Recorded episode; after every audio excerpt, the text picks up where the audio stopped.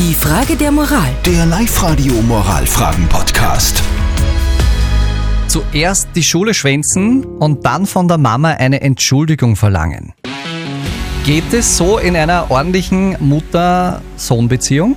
Hm. Der Sohn von der Andrea hat die Schule geschwänzt und sie soll ihm jetzt eine Entschuldigung schreiben, hat er gemeint, damit er in der Schule keine Probleme bekommt deshalb. Sie ist nicht sicher, ob sie das jetzt wirklich tun soll, die Andrea, und hat uns deshalb eine Nachricht geschickt über Live Radio AT. Einerseits will sie natürlich nicht, dass ihr eigener Sohn Probleme in der Schule bekommt, aber andererseits meint sie, soll es ja auch für den Sohn Konsequenzen geben wegen dem Schulschwänzen. Live-Radio, die Frage der Moral. Also, was soll die Andrea tun? Ihr seid heute quasi unsere Schuldirektoren so ein bisschen, wenn ich mir die Abstimmung auf WhatsApp nämlich so anschaue, weil 70 Prozent von euch meinen heute, die Andrea soll ihrem Sohn keine Entschuldigung schreiben. Die Birgit schreibt, sonst macht er es ja immer wieder. Ja. Und auch der Günther meint nicht unterschreiben, denn dann wird es nicht das letzte Mal sein. Auch im späteren Leben geht es ja nicht so einfach. Und wir haben noch eine Sprachnachricht bekommen.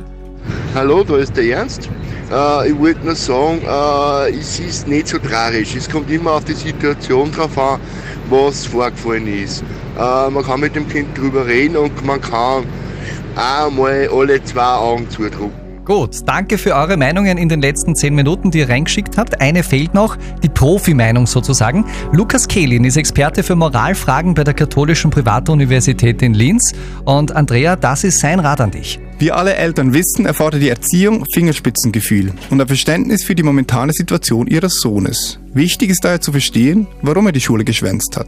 Jedoch ist es auch wichtig, selber einen moralischen Kompass zu haben und sich nicht vom Sohn für eine falsche Entschuldigung instrumentalisieren zu lassen. Daher mein Rat, bei aller Unterstützung für Ihren Sohn schreiben Sie keine Entschuldigung, die nicht der Wahrheit entspricht und die Sie nicht vor sich selber vertreten können. Gut, ist geklärt. Die Frage der Moral. Der Live-Radio Moralfragen-Podcast.